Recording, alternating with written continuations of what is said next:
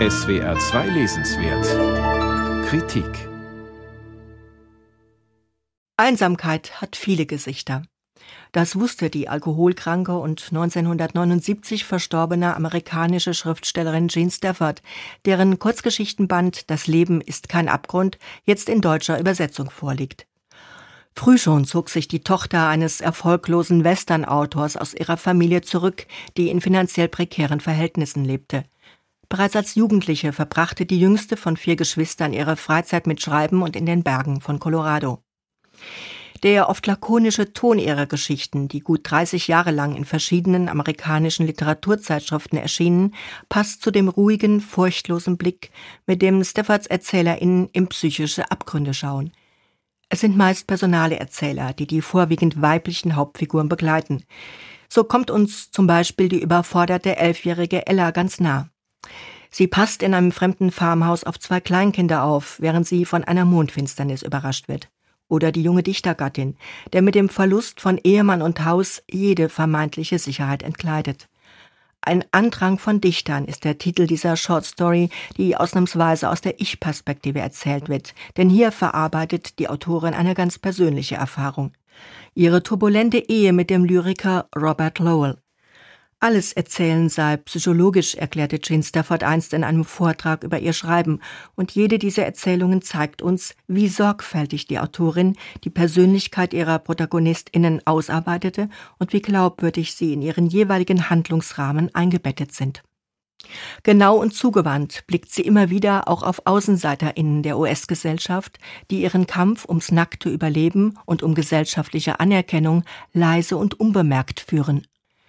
Lange bevor Louise Erdrich in den 1980er Jahren die Indianerreservate zum Mittelpunkt ihrer Romane machte, schickte Jean Stafford 1948 einen achtjährigen Cherokee-Jungen mutterseelenallein auf die Reise in ein Waisenhaus für Indigene.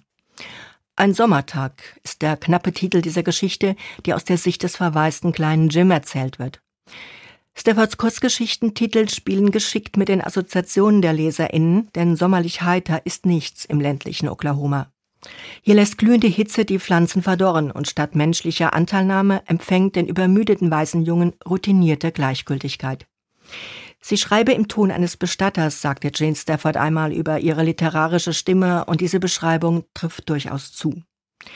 Die US-Autorin, deren Sammlung von Short Stories 1970 mit dem Pulitzer-Preis ausgezeichnet wurde, legt in nüchternem Ton, aber durchaus mitfühlend, Zeugnis ab über die kleinen Tragödien des Alltags, die Menschen an den Rand ihrer psychischen Kräfte treiben. Oft beginnen ihre Erzählungen im Stil einer Reportage, wenn sie etwa die Kleidung des Indianerjungen detailliert beschreibt. Schon sein schmutziges Taschentuch deutet Vernachlässigung als Konstante in Jims Leben an. Kindern, um die sich niemand kümmert, gibt die Autorin auch in Geschichten eine Stimme, die aus der Rückschau erzählt werden. Im Zoo, erstmals 1953 im New Yorker veröffentlicht, gehört heute zu den Klassikern aus Jean Staffords Oeuvre. Aus der Gegenwart eines Zoobesuchs zweier erwachsener Schwestern kommen langsam deren gemeinsame Kindheitserinnerungen ins Bewusstsein. Damals waren die beiden einer böswilligen Pflegemutter hilflos ausgeliefert. Diese schreckliche Erfahrung wird aber dramaturgisch durch die Rahmenhandlung gemildert, der zufolge beide halbwegs heil im Erwachsenenleben angekommen sind. Wer diese überaus empfehlenswerten Kurzgeschichten liest, kann den Titel der Sammlung Das Leben ist kein Abgrund also entweder als widerständig oder als ironisch deuten. Jean Stafford starb 1979 nach langer Krankheit. Dass der Dörlemann Verlag sie jetzt wiederentdeckt, darf man als großes Leseglück begreifen.